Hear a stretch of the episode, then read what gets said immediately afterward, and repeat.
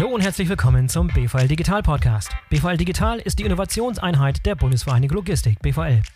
Ich bin euer Host Boris Felgendreher und in der heutigen Folge spreche ich mit vier Gästen über E-Commerce Logistik. Jeder meiner Gäste hat einen ganz besonderen Blickwinkel auf dieses Thema, das in diesem ganz speziellen Jahr 2020 ja noch einmal mehr an Bedeutung gewonnen hat. Unsere heutige Podcast-Folge ist ein toller Vorgeschmack auf das, was euch bei der nächsten Online-Konferenz von BVL Digital am 9. September erwartet. Unter dem Motto Next Level E-Commerce Logistics gibt es dort Keynotes, CEO-Talks, Breakout-Sessions und Sprecher unter anderem von Zalando, Rewe Digital, About You und anderen. Auch einige meiner Gäste von heute sind bei dieser Konferenz dabei und können dort dann live mit euch diskutieren. Also heute schneiden wir die Themen an und am 9. September geht es dann nochmal ein Level tiefer in die Materie. So, bevor wir loslegen, noch ein Hinweis auf den Partner unserer heutigen Podcast-Episode, die Firma Lobster. Lobster sollte den meisten IT-Verantwortlichen im Bereich Logistik und Supply Chain Management bekannt sein. Ein IT- und Softwarehaus aus dem Raum München, das spezialisiert ist auf die Datenintegration zwischen IT-Systemen und Prozessen. Etwa 150 Mitarbeiter sorgen am Starnberger See und weiteren Standorten für saubere IT-Schnittstellen bei Unternehmen in ganz Europa. Mit dieser Spezialisierung gehört Lobster zu den technologischen Führern auf dem Gebiet. Ich höre an dieser Stelle im Podcast eigentlich fast wöchentlich, wie wichtig das Thema ist. Wenn es bei euch also noch manuelle Prozesse zwischen den IT-Systemen und Prozessen gibt, dann sprecht die Kolleginnen und Kollegen von Lobster einfach mal an. Wie einfach und schnell man zu Ergebnissen kommt, zeigen wir übrigens in zwei Webinaren dazu im September. Und wenn ihr wollt, könnt ihr mit dem Gutscheincode Podcast kostenlos bei den Webinaren dabei sein. Wir haben uns dazu zwei Verantwortliche von Schnellecke Group, dem Logistikdienstleister, und Lind, dem Schokoladenhersteller, eingeladen, die beide aus ihren Unternehmen berichten. Also mit dem Gutscheincode Podcast jetzt kostenlos für beide Webinare am 10. und 24. September anmelden und dabei sein. Den Link dazu findet ihr in den Shownotes. So, und jetzt geht's los mit meinem ersten Gast heute, Patrick Mense, Mitglied der Geschäftsleitung von Loxess.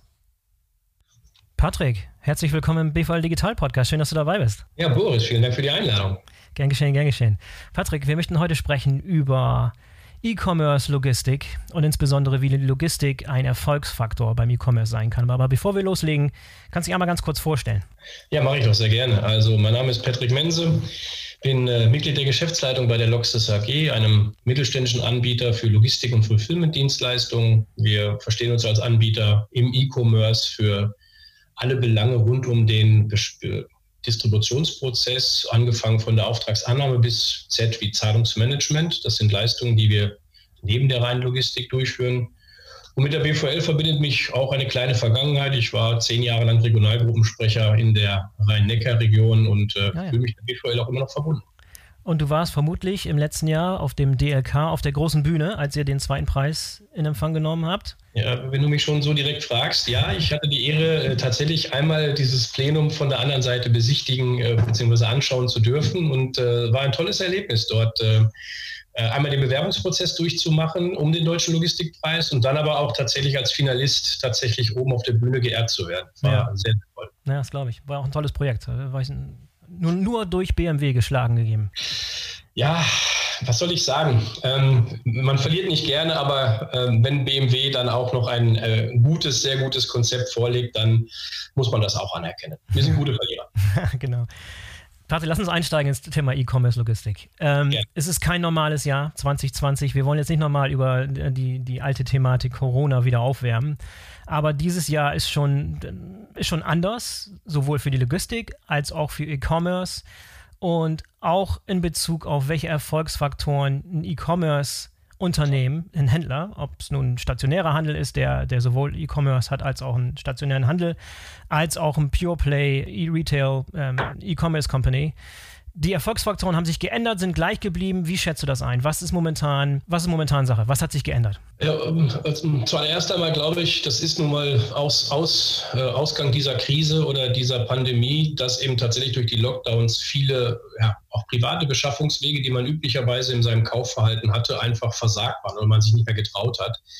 Und was sich deutlich jetzt einfach abzeichnet, und das ist eine, auch eine Erfahrung und eine Beobachtung, die wir speziell in, mit unseren Kunden, bei unseren Kunden, aber auch äh, im Markt beobachten, ist, äh, die Privatkonsumenten erschließen einfach neue, neue, neue Käuferwege, äh, sprich E-Com-Wege und beziehen einfach Materialien, die sie früher stationär bezogen haben, heutzutage online. Und es gibt viele, viele Anbieter. Mhm ihnen diese Option, diese Tür öffnen und äh, entsprechend ähm, dieses Leistungsversprechen, dieses Verkaufsversprechen eben auch anbieten.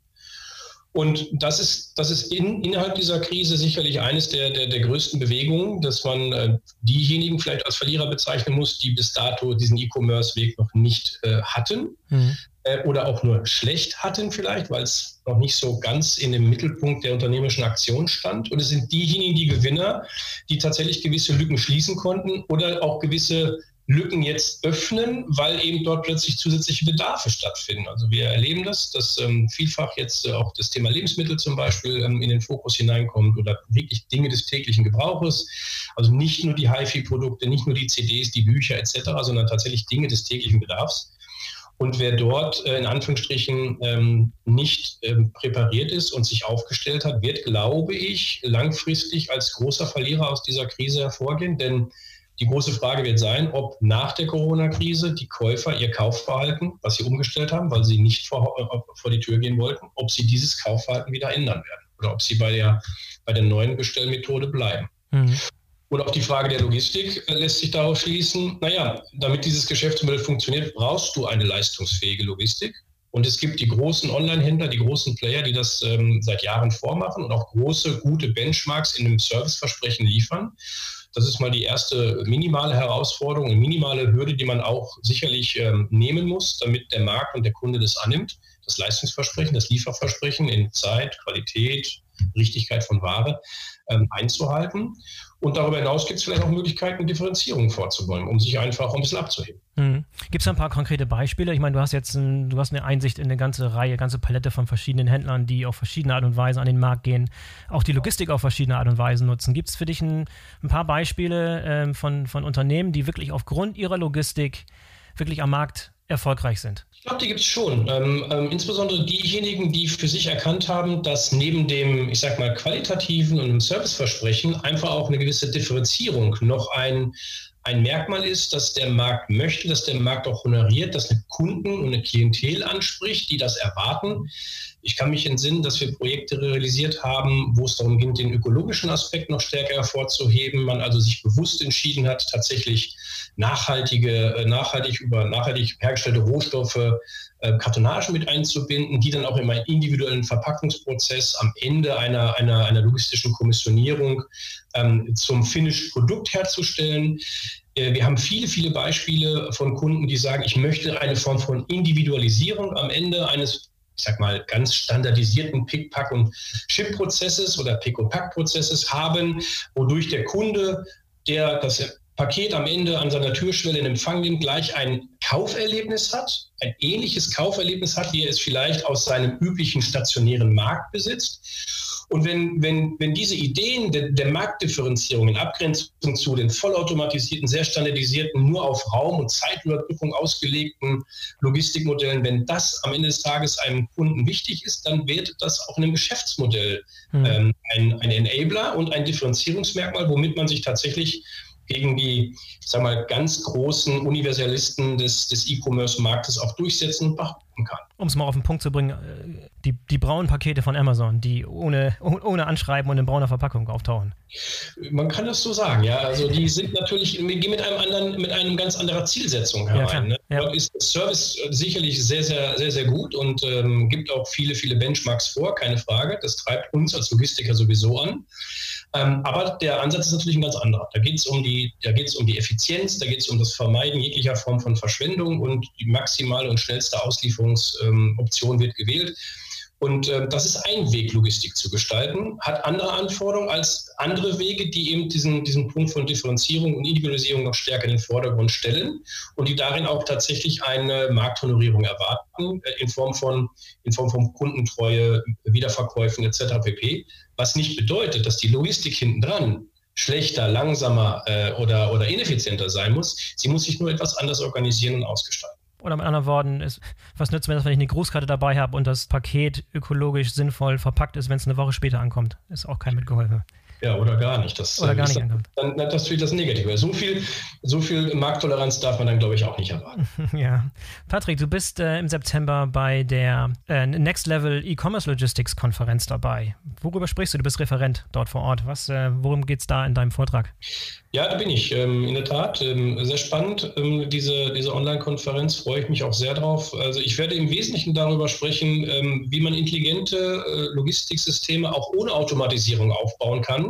Hm eben äh, ähm, eine gewisse Form von Agilität und Flexibilität mit sich bringt, ähm, um bestimmte Komplexitäts- und Wachstumsprobleme in den Griff zu bekommen. Und ein wesentliches Element sind dann eben auch äh, Dinge, die jetzt in den letzten Jahren verstärkt auch in die Logistik, in die Lagerlogistik Einzug genommen haben. Was meine ich? Ganz konkret meine ich eben künstliche Intelligenz, äh, Algorithmen, ähm, lernende Systeme, die unter, unter bestimmten Annahmen und Predictions, also Vorhersagen, Zustände vorhersagen und uns Optimas ähm, ermöglichen zu generieren, die uns dann wiederum Effizienzvorteile ähm, liefern bei gleichzeitiger hochgradiger Flexibilität, was ähm, Sortimentierung, ähm, Skalierbarkeit und so weiter angeht.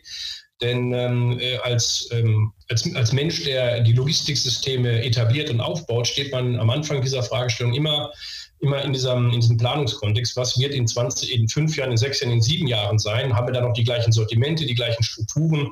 Äh, und kann ich dann mit einer Automatisierungslösung von heute eigentlich noch die gleichen Lösungen und äh, Services anbieten, die ich übermorgen brauche? Und wir sind der Auffassung, dass das nicht immer gelingt und dass das auch nicht immer notwendig ist und dass es heute smartere, innovativere Ideen gibt. Und das ist ja auch ein Bestandteil äh, unseres damaligen Konzeptes, äh, um, bei dem wir uns um den Logistikpreis bemüht haben. Äh, und das möchte ich gerne den, äh, den Zuhörern und den Interessenten nahebringen und ein paar Einblicke gewähren. Klasse, sehr interessant. Es lohnt sich also zuzuhören. Hervorragend. Wir lassen äh, einen Link zu, ne, zu der Konferenz in den Shownotes. Patrick, vielen Dank für das Gespräch heute. Ja, herzlich gerne, Boris. So, das war Patrick Mense von Loxess. Sehr interessant. Ich bin gespannt auf euer Feedback. Weiter geht's mit meinem nächsten Gesprächspartner, Fred Düsing aus der Geschäftsleitung der Firma Metroplan. Viel Spaß. Fred, herzlich willkommen im BVL Digital Podcast. Schön, dass du dabei bist. Ja, vielen Dank für die Einladung. Gerne. Fred, stehst du dich kurz vor? Ja, gerne. Mein Name ist äh, Friedrich Flem Düsing, genannt Fred Düsing. Ähm, ich bin Geschäftsführer der Metroplan. Mhm und äh, mache das eigentlich jetzt mittlerweile seit fast 20 Jahren. Ähm, und zwar, äh, was machen wir ganz kurz? Letztlich, wir planen, realisieren und optimieren Logistikzentren und äh, sind schwerpunktmäßig bei Kunden, wo wirklich äh, sich viel dreht. Das ist natürlich im E-Commerce-Bereich so, aber ist auch sehr stark Lebensmittel, äh, Fast-Moving Consumer Goods, äh, Fashion und ja, solchen Branchen und sind da recht erfolgreich unterwegs. Mhm. Und Fred, ich weiß, dass eins deiner Hauptthemen, deiner, deiner Kerngebiete Logistik Fulfillment ist. Lassen Sie über Logistik Fulfillment sprechen. Äh, wird oft beschrieben als ein sehr, sehr komplexer Bereich. Was macht Logistik Fulfillment eigentlich so komplex und so kompliziert? Ja, im ersten Moment ist es ja recht einfach. Also Wareneingang, Lagern, Kommissionieren, Warenausgang. ähm, die äh, Komplexität kommt letztlich daher, dass äh, dort Auftragsstrukturen extrem stark schwanken, ähm, dass die Anforderungen sich permanent ändern, dass ich extreme Auftragsspitzen habe und äh, ich mir immer Gedanken darüber machen muss, wie mache ich denn das jetzt eigentlich? Also mache ich das äh, manuell, äh, wo suche ich mir technische Unterstützung, äh, wo hole ich äh, ja, wirklich noch mehr aus den Prozessen raus, weil das, das Thema ist einfach, Logistik ist ja insofern immer nur ein Kostenfaktor. Und da geht es halt äh, darum, möglichst schnell zu sein und äh, entsprechend auch möglichst effizient zu arbeiten. Glaubst du, dass äh, 2020 ist ein sehr, sehr besonderes, spezielles Jahr, hat sich im Bereich Logistik Fulfillment und wie ihr die Sache angeht und die Kundenbedürfnisse, die ihr so äh, deckt äh, und betreut, hat sich da was grundlegend geändert? Hat sich es beschleunigt? Hat sich es abgeschwächt? Was hat sich geändert in dieser Phase? Ähm, geändert hat sich äh, insbesondere im E-Commerce-Bereich, dass viele Dinge sich einfach noch schneller drehen. Mhm. Also äh, nicht, nicht alle Branchen sind ja Profiteure ähm, äh, der aktuellen Situation. Im E-Commerce-Bereich sieht man schon bei den Kunden, mit denen wir sprechen, äh, tendenziell äh, nochmal eine deutliche Beschleunigung des Wachstums, was ja in den letzten Jahren schon äh, recht hoch war. Und das führt natürlich äh, immer auch dazu, dass im Logistic Fulfillment, also sprich in den Logistikstandorten, ähm, einfach noch mehr durchgesetzt wird, was ähm, am Ende des Tages dort auch immer wieder Anpassungsmaßnahmen mit sich bringt äh, hinsichtlich Prozesse, hinsichtlich Organisation, hinsichtlich Technologie.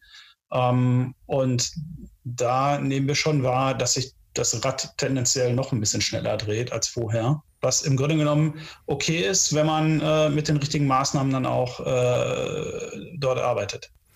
Und wenn du jetzt mal so schaust, also das Spannungsfeld oder so der Übergang von Dingen, die es mir ermöglichen, als E-Commerce-Unternehmen einfach nur auf Höhe der Zeit zu bleiben. Das heißt, so ein reaktiver, reaktionärer Modus, wo ich äh, darauf achten muss, dass die Logistik einfach mithalten kann. Und wo ist der Übergang zum Bereich, wo man sagen würde, man kann Logistik ganz, ganz gezielt einsetzen, um sich tatsächlich im Markt zu etablieren und um gegen die Konkurrenz zu gewinnen? Logistik als Erfolgsfaktor, als Differenzierungskriterium sozusagen. Ja, also es, es, es gibt halt nicht die eine einzige Schraube, an der man drehen kann. Es ist im Grunde genommen immer ein Bündel und auch immer noch ein Abwägen. Mhm. Ähm, wie bin ich als Unternehmen eigentlich selbst aufgestellt? Also für uns sind im Grunde genommen im E-Commerce drei Kernfragestellungen äh, wichtig. Also das eine ist, ähm, mache ich die Logistik eigentlich selbst oder gebe ich sie einem kompetenten Logistikdienstleister?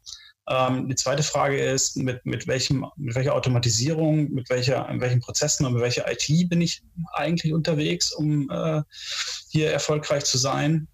Und das dritte sind dann auch noch äh, prozessuelle Fragestellungen. Also wenn ich jetzt ähm, sowohl ein E-Commerce als auch ein Retail-Geschäft habe, ähm, wie mache ich das eigentlich? Wickle ich das zusammen ab ähm, oder habe ich dort getrennte Abwicklungen in, in Form?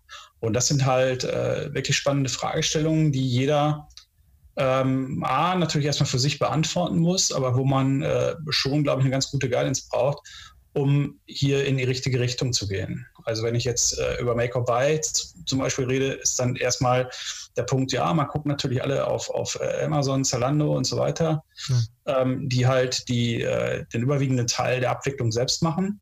Nur letztlich, man muss es halt auch können. Also wenn ich, äh, wenn ich eine große Logistikabwicklung habe, muss ich auch die Fähigkeiten haben, äh, eine entsprechende Organisation aufzubauen, eine Organisation zu führen.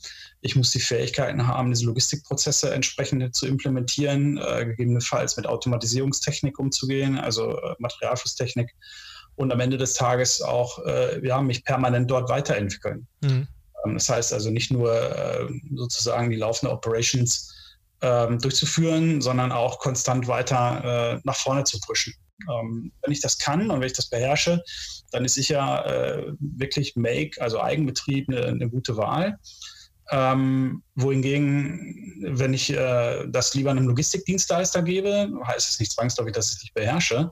Aber äh, es gibt natürlich auch gute Kriterien, äh, das zu machen. Das ist, wenn ich zum Beispiel äh, sehe, dass ich äh, ja so ein starkes Wachstum habe, äh, um mich permanent äh, wieder neu erfinden müsste, sozusagen, aber dann rein flächenmäßig und durchsatzmäßig, bin ich natürlich häufig bei einem Dienstleister gut aufgehoben, der in Multi-User-Zentren sowas äh, gut abwickeln kann. Mhm.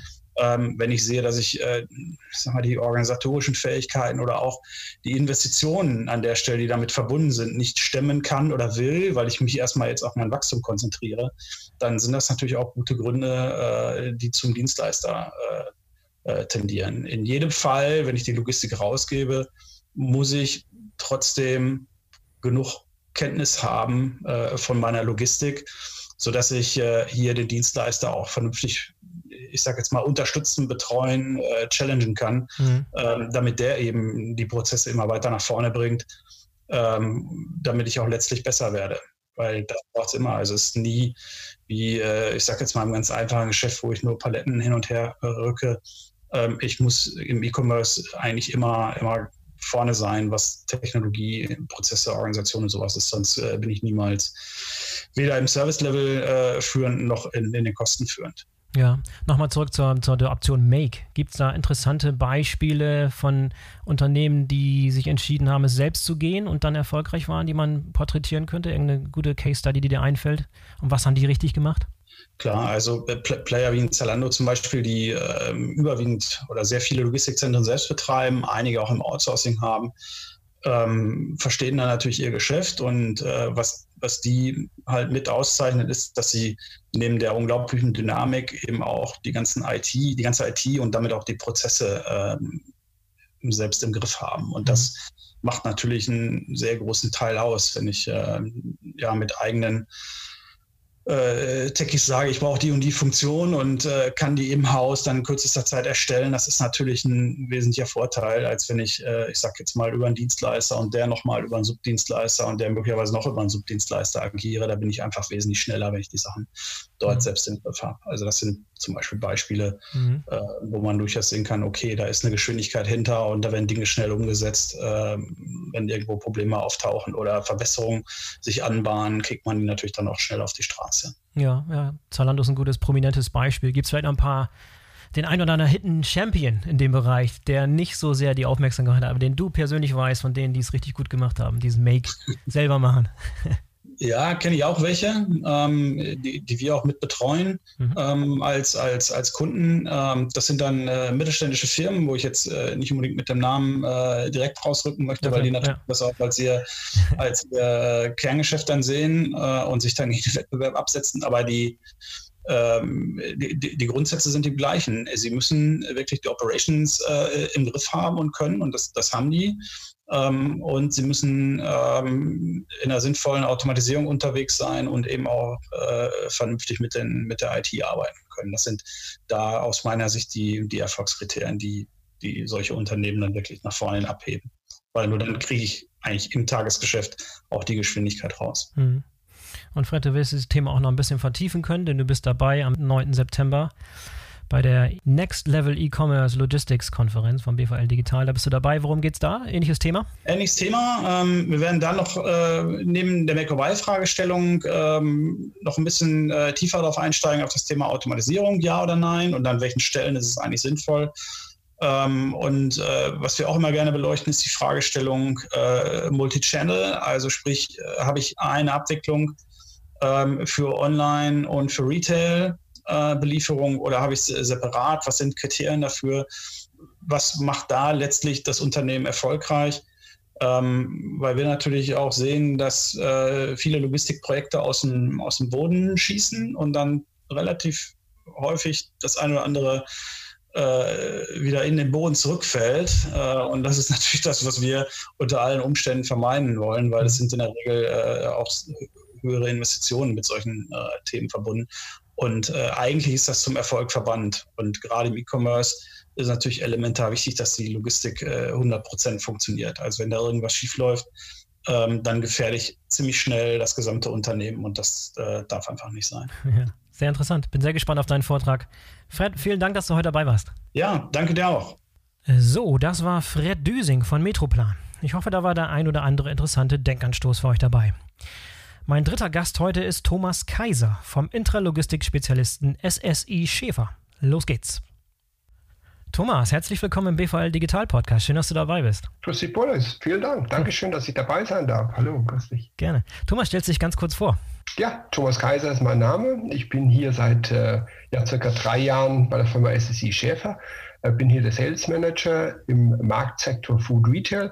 Mhm. Wir also von SSI teilen uns auf verschiedene ja, Marktsektoren auf, um wirklich den Fokus auf den Kunden zu haben. Und bei mir ist der Schwerpunkt auf Food Retail, habe aber natürlich mit den übergreifenden ja, Kollegen oder Bereichen auch im Retail äh, sehr viel zu tun, auch im Pharma-Bereich, weil da tut sich ganz, ganz viel im E-Commerce.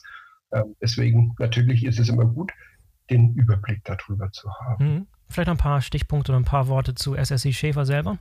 Ja, wir als SSI Schäfer sind Familienunternehmen, ähm, weltweit äh, tätig und äh, haben uns natürlich auf die verschiedenen Bereiche in der Intralogistik her festgelegt.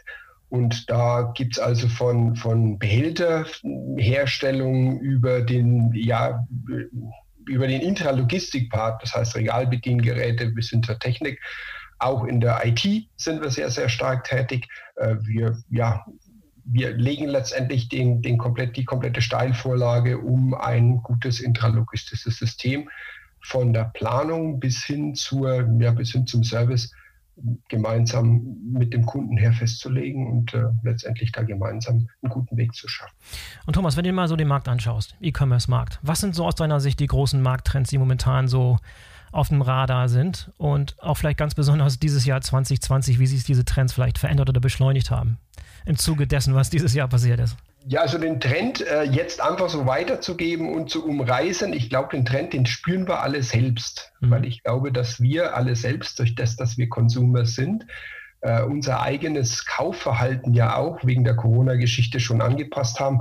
Und das ist ein sehr, sehr, sehr gutes Beispiel, wie sich, glaube ich, der ganze Markt momentan verändert, weil in dem E-Commerce-Anteil, den wir ja vorher, ich glaube, bei irgendwo in wenigen einstelligen Prozentbereich haben, hatten wir einen Anstieg auf ca. 13 Prozent, habe ich neulich wieder gelesen. Mhm. Also es, es, es hat sich schon fast verdoppelt, aber äh, der, der allgemeine Markt hat sich genauso verhalten, wie wir uns das alle tun. Das heißt, wir gehen in dem Lebensmitteleinzelhandel zum Beispiel schon zum Einkaufen nach wie vor noch, haben vielleicht da das Kaufverhalten ein bisschen geändert, dass wir uns auf die Vollsortimentiere, auf die, äh, ja, auf die, die Lebensmittel irgendwo alles in einem Laden etwas mehr fokussiert haben. Das ist also der Trend, der momentan sich auszeichnet, dass die äh, Discounter da ein bisschen Nachteil vielleicht hatten mit der aktuellen Phase ähm, im Lebensmitteleinzelhandel, wobei aber da natürlich äh, die Online-Varianten dann noch dazukommen. Wir sehen ja durch die, durch die Homeoffice und mehr Freizeit, also mehr Heim, äh, Aufenthalte, die wir haben, sind die Bestellungen auch in der, in der E-Commerce äh, wesentlich nach oben gegangen. Ich sehe es auch an mir selbst. Wesentlich mehr auch da mal ein Buch bestellt, da mal äh, vielleicht ein bisschen, bisschen mehr online bestellt. Und das ist auch der Trend, der aktuell hier in Deutschland sehr, sehr zu spüren ist. Aber wenn du so guckst, was das jetzt für konkrete Konsequenzen hat für die Logistik. Und gerade für den Bereich Interlogistik, das ist dein, dein, dein Hauptbereich. Lass uns da äh, mal einsteigen. Was sind so die, die großen Konsequenzen, die dieser Markttrend gerade, gerade aufwirft, sozusagen? Bestimmt ja nicht nur seit Corona. Ich glaube, der Trend, der geht ja schon allgemein, dass wir uns mehr mit dem E-Commerce zum Beispiel äh, die, das veränderte Verhalten letztendlich sehen und äh, bereits mit dem E-Commerce mehr beschäftigen. Und dadurch ändert sich natürlich auch die ganze Intralogistik, die ja irgendwo in der Vergangenheit mehr auf die Filialbelieferung ausgelegt ist. Man hat dann irgendwo äh, ja, Paletten zusammengestellt, die man am besten noch in einem vorgeordneten Muster ähm, zu einem festen Zeitpunkt her bestellt bekommen hat. Irgendwo war da ein Drop-off bei 10 Uhr oder 11 Uhr in der Früh. Lebensmitteleinzelhandel spreche ich jetzt wieder, aber geht natürlich auch für den anderen Retail, die dann irgendwo ihre ihre äh, festen Zeiten hatten. Und da hat man dann Nachmittag die Kommission, äh, die Kommissionierung zusammengestellt und dann äh, ging es dann raus aus dem Warenausgang Richtung der Filiale. Und das haben wir jetzt halt beim E-Commerce nicht. Das mhm. ist ein sehr, sehr dynamischer Markt, wo bestellt wird, ja, 24 Stunden schon fast. Die meisten Bestellungen irgendwo, die kommen dann vielleicht am, am Wochenende rein, dann geht die Auslieferung am Montag zu verschiedenen Zeitfenstern. Äh, dann kommt dann noch Next Day Delivery, ist der Standard aktuell im E-Commerce. Das heißt, letztendlich da treibt der Markt die Interlogistik sich sehr stark zu verändern und auch diese, diese gerade jetzt im Piece-Pick, diese Einzelteilkommissionierung äh, äh, mehr in den Vordergrund zu schieben. Das heißt, da ändern sich Kommissioniervorgänge, aber genauso natürlich intralogistische Abläufe, die wesentlich schneller agieren müssen, die auch schneller sich irgendwo auf den Kunden einstellen müssen, den Kunden mehr in den Mittelpunkt zu stellen. Und was sind so ein paar Ansätze, äh, die man verfolgen kann, um solche Probleme zu lösen? Also was gibt es für Technologien zum Beispiel, die im Einsatz sind? Alte Technologien, neue Technologien, gar keine Technologien? Wie ist da der gesunde Misch, die gesunde Mischung sozusagen? Also wir haben ja jetzt aktuell, wir planen ja ähm, unseren äh, E-Commerce Logistiktag, unser, quasi unser BVL ähm, Veranstaltung jetzt für den 9. Und da möchte ich sehr gerne auf einen aktuellen ja, Kunden äh, als Beispiel hervorführen, den wir jetzt 2018 eingerichtet haben. Das ist die Phoenix Auto Logistik. Das ist im mhm. Prinzip ein äh, Kunde von uns, der gerade in dem E-Commerce-Bereich sehr, sehr stark vertreten ist. Und da haben wir eine Technik mit in dem, in der, dem, dem Warmhaus verarbeitet, in dem Logistikzentrum in Ludwigs, Ludwigslust von dem Kunden, äh, der mit Taschenförderern zum Beispiel auf das schnelle, äh, auf die, die ja, schnelle Umsetzung her agiert. Das heißt, wir haben äh, mit Phoenix einen klassischen Ladenbelieferer, der natürlich auch in verschiedenen Standorten in Deutschland, zum Beispiel auch in Skandinavien, also Deutschland sind es dann die größten Städte, Berlin, Dresden, Düsseldorf, Leipzig, ähm, Läden beliefert, aber auch einen sehr großen E-Commerce-Anteil hat. Und der E-Commerce-Anteil der äh, muss schnell beliefert werden, muss auch äh, ja, flexibel, dynamisch beliefert werden und vor allem, was wir hier auch sehen bei Phoenix, ist, dass ein sehr großer Anteil äh, natürlich auch von Retouren zurückkommen. Mhm. Ein großer Anteil, aber letztendlich die Retouren, das Retourenmanagement läuft ja im Prinzip in gegengesetzter Richtung zur eigentlichen Logistik. Das heißt also, Ware kommt rein und wird dann irgendwo zusammengestellt und wird dann an den Kunden ausgeliefert. Da ist es ja die eine Richtung, die wir traditionell immer haben, aber mit der Retouren, mit dem Retourenmanagement geht es dann in die Gegenrichtung. Und äh, das beides in einem Gebäude oder in einem Prozess zu handhaben, ist die große Aufgabe. Und da haben wir uns mit dem Taschen, ähm, mit dem Taschenförderer, der bei uns der SSI Carrier heißt, ähm, uns eine sehr gute Logistiklösung ausgedacht, wo wir genau dieses eben vereinfachen können und zusammenfassen können. Und äh, bei Phoenix haben wir das sehr, sehr gut gelöst. Und das würde ich gerne bei dem auch vorstellen. Also wir haben verschiedene Techniken, mhm. die wir dafür einsetzen können, damit wir auch dem schnellen, wachsenden Markt der dynamischen Veränderungen äh, ja, ein gutes Produkt bieten können. Hm, interessant. Ja, also du bist auch dabei. Du hast, glaube ich, zwei, zwei verschiedene Parts da. Auch mhm. noch genügend äh, Zeit für Leute, Fragen zu stellen und ein bisschen interaktiver mit dir in Bezug zu treten, sozusagen, als sie es heute können. Mhm. Interessante Veranstaltung, kann ich nur jedem wärmstens empfehlen. Das auf jeden Fall. Also in, der, in, der, in dem zweiten Segment geht es dann eben über ja auch Automatisierung. Das heißt, was, äh, wo macht es Sinn zu automatisieren und wann macht es denn eigentlich Sinn zu automatisieren? Und vor allem, das ist auch eine Frage, die ich gerade auf Veranstaltungen viel von den Kunden her bekomme, die aktuell noch nichts irgendwo in der Automatisierung gemacht haben. Ja, wie mache ich denn eigentlich so ein Automatisierungsprojekt? Wie, wie gehe ich die ganze Sache an und wen spreche ich denn eigentlich an? Und inwieweit kann ich meine Prozesse schon so einstellen, dass es Sinn macht? Und genau darum geht es auch in dem Workshop. Also ich mhm. freue mich drauf. Mhm. Wird bestimmt ein ganz, ganz gute Veranstaltung werden. Ja. Das heißt, die Antwort für einige eurer Kunden kann auch sein, weniger oder nicht so sehr automatisieren. Muss also Automatisierung muss nicht immer die erste Antwort sein. Also der erste Anlauf, den ich immer gerne nehme oder in den Gesprächen her immer weitergebe, ist dann wirklich irgendwo in dem eigenen Gebäude, in der eigenen Logistik, sich mal die eigenen Prozesse anzugucken. Also mhm. richtig genauer mal unter die Lupe zu nehmen, am besten vielleicht äh, mit einer Unterstützung eines, eines, eines Consultants, der ähm, in die Richtung Unterstützung leisten kann, mal unter die Arme greifen kann, dass man sich die eigenen Prozesse mal genauer anguckt, Kennzahlen anguckt, die Artikel äh, auch datenmäßig genau äh, richtig mal festlegt. Und äh, oftmals sieht man in diesem Prozess bereits, dass sich so vielleicht der eine oder andere Arbeitsprozess in dem Gebäude oder in dem Lager äh, mit einer Änderung äh, vielleicht schon wesentlich effektiver gestalten lässt. Mhm. Und man baut dann damit quasi seine ganze ja, Lagerhaltung ein bisschen um, stellt das Ganze ein und stellt dann im Endeffekt dann fest, okay, in diesem oder diesem Bereich würde sich eventuell eine Automatisierung lohnen. Das wäre dann vielleicht mal ein Ausgang, dass man da irgendwo Automatisierungsunterstützung leistet, aber gerade jetzt durch diese Betrachtung kriegt man schon ein sehr, sehr gutes Bild von in welche Richtung soll es denn eigentlich gehen und wie kann ich meine Prozesse selbst abändern um das Ganze effizienter zu gestalten. Und das kann natürlich auch sein, dass mit der Prozessanpassung, ähm, mit der Änderung in dem eigenen Lager, man schon so zufrieden weitergeht, dass man sagt, okay, äh, es reicht schon mal aktuell mit den manuellen Prozessen, die jetzt optimiert wurden, weiterzumachen. Und äh, mit der Automatisierung, die halten wir jetzt mal für die, für die Zukunft im Auge, aber aktuell läuft es ja ganz gut. Also mhm. kann natürlich auch rauskommen, klar. Mhm. Wenn du mal so vorausschauend blickst, in den nächsten drei bis fünf Jahre, was glaubst du, wo sich das Feld hin bewegt?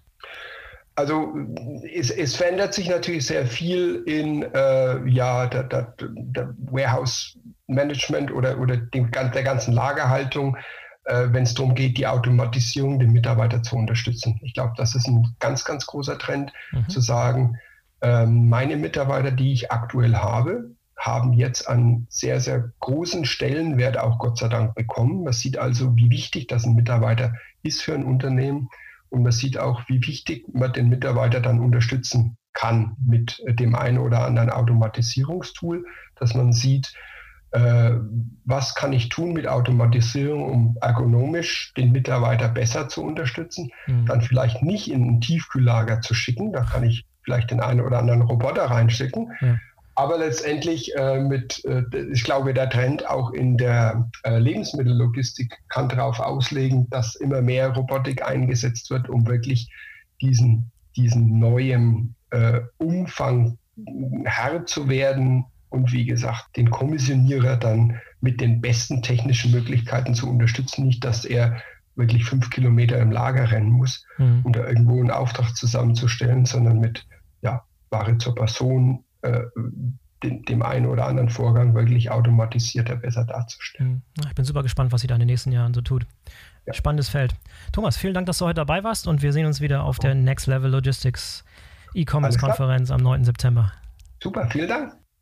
So, das war der Beitrag von Thomas Kaiser von SSC Schäfer und das Interview mit unserem vierten und letzten Gast für heute habe ich mit Peter Heufel von Blue Yonder geführt und zwar auf Englisch. Ich hoffe, ihr bleibt dran. Es lohnt sich. Peter, welcome to the BVL Digital Podcast. Thanks for being on the program. Thank you, Boris. Great, great, great to be there. Thank you. Of course. Peter, can you quickly introduce Blue Yonder to us and what you've been doing for the company so far? Sure, I can. Sure. So, Blue Yonder, at Blue Yonder, we're helping some of the bigger companies in the world uh, to modernize their supply chain using cloud solutions, using artificial intelligence and machine learning. Right, um, those are some of the more more more key technologies that uh, that people adopt uh, these days, and, and and we really have a number of solutions that are built around it. Mm-hmm. And um, if you really do um, um a level two view on, on who Blue Yonder is, uh, we are active in the manufacturing space. We help manufacturers plan and forecast what they should produce and when they should produce. We help retailers, um, again, in the planning and forecasting space, but also in, in, in workforce scheduling uh, and planning capabilities. And we tie that all together through um, the third angle that we do, which is really supply chain execution. Uh, mm-hmm. Uh, so once uh, manufacturers have produced, once retailers have ordered, uh, that inventory needs to move around supply chains, and we have the solutions in place to uh, to support both the shippers as well as the transportation companies and uh, third-party logistics providers to uh, to support those processes. Mm-hmm. That's really in a in a nutshell what what Blue Yonder is and does. Um, myself, um, I'm um, part of the European sales team. I help companies um, in, in, understanding their, their business requirements and make sure that the solutions that we offer uh, can be used to, to fulfill uh, these requirements and, um, and help them solve their business problems, their business visions, and, and, and get them ready to, uh, to run their supply chains in the near future.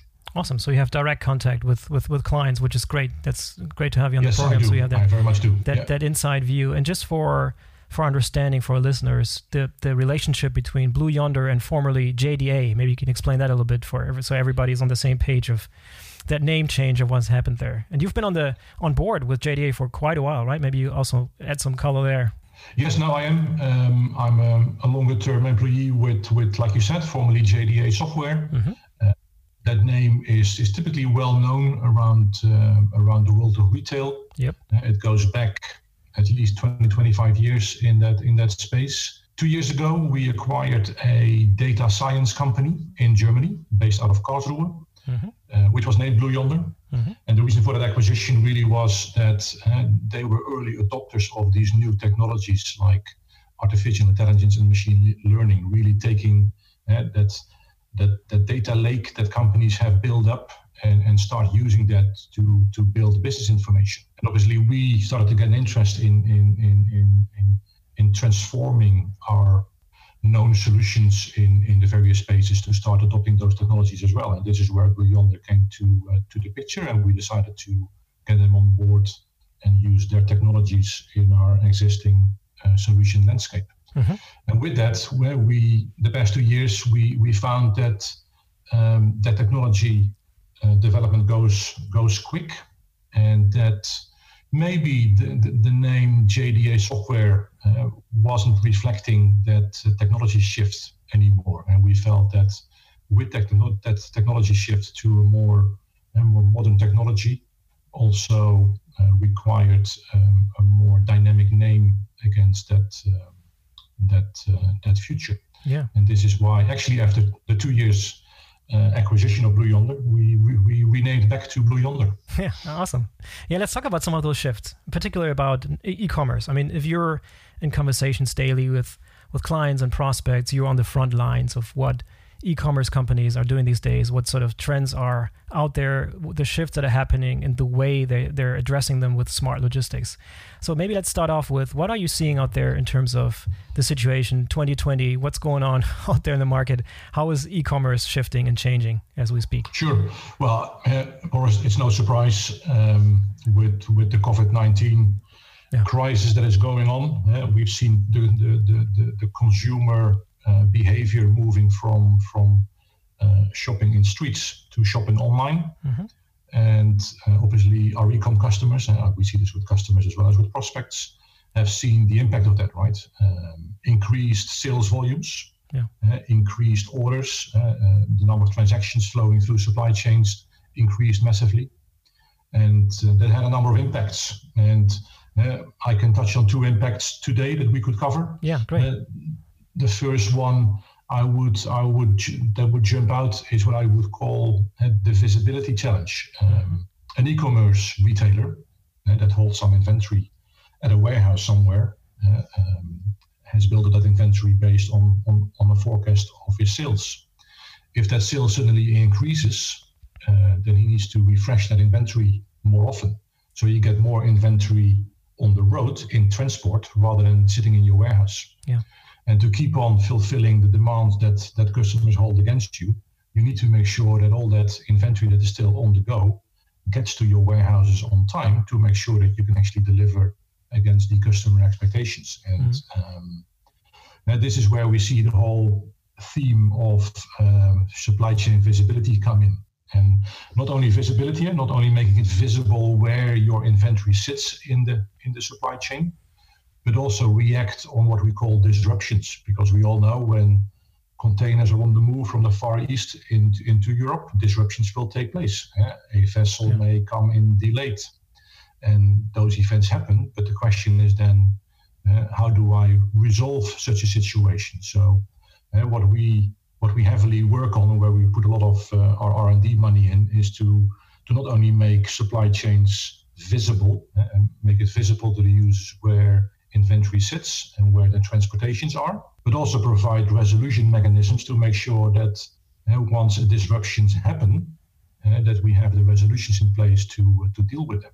And mm. um, and that's where we see uh, the specifically the e-com customers be attracted by because it helps them making sure that they can keep on selling even though when the inventory may not be at the right place yet.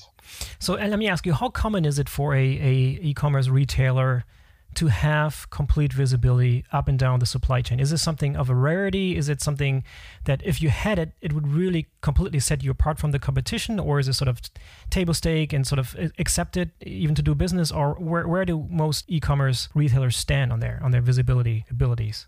That's a great question, Boris, because we think that lots of these retailers are still in the early days of visibility, right? Mm-hmm. Um, maybe even down to as simple as keep uh, maintaining Excel spreadsheets on, on, on where on where sea containers with inventory actually sit in the process. Yeah. Uh, so we we really see that any retailer, uh, e-commerce specifically, but any retailer that uh, depends on uh, uh, inventory availability come, coming from a further distance to have that that visibility in in place. And any retailer we speak to we typically find out that there is really still steps to take. So it's, uh, we really feel that it's still early days, and, and many retailers, e-commerce specifically, could benefit from uh, an investment in that area. Yeah, and in a nutshell, what's your solution? How do you how do you how do you create visibility for e-commerce retailer? What's your preferred approach there? So a solution that Blue Yonder offers is called uh, Control Tower, and that's a, a solution name you see uh, a lot around the market. What we do is we bring um, a lot of data feeds together, and, and those are data feeds from more traditional systems like warehouse management systems or transportation systems. But we've partnered heavily with uh, third party data providers that give visibility on uh, the typical things like um, where are planes in the process, where are vessels uh, in their process. Uh, what's the impact of weather? what's the impact of, of, of new social media? And there's lots of data um, data feeds available, data partners available today. We partnered with those, and those are also feeding uh, the data feeds into our solution, mm-hmm. and that helps um, the users of the solution. Uh, we call them the shippers or the retailers, to uh, to get the visibility and and see where their shipments are, uh, what what is the projected arrival date, um, and if there's any disruptions, uh, what's the impact of a changed arrival date in terms of planned demands that you were planning to ship out. Mm-hmm. And, and, as a result, there come resolution mechanisms, meaning that um, you can start situation dialogues um, with key stakeholders in the process to say, hey, you know, I may have an inventory situation in this site, but I have inventory availability in another site. So am I going to reroute my orders to my customers? Am I going to reroute some inventory from one side to another? Mm. All of that uh, before the disruption starts to, to, to, become problematic, meaning it's impacting your your customer experience. Because that's the, the whole mission we have here. We want to make sure that we solve disruptions yeah. before the customer uh, feels the impact. Yeah, and visibility is key, of course. Okay, so visibility is one one area you would like to highlight. What's the other one that you that jumps out to you? Sure. The other key theme I like to highlight is, and maybe not necessarily an ecom specific one. I think it's one that you see across the supply chain world, across the logistics industry. Mm-hmm.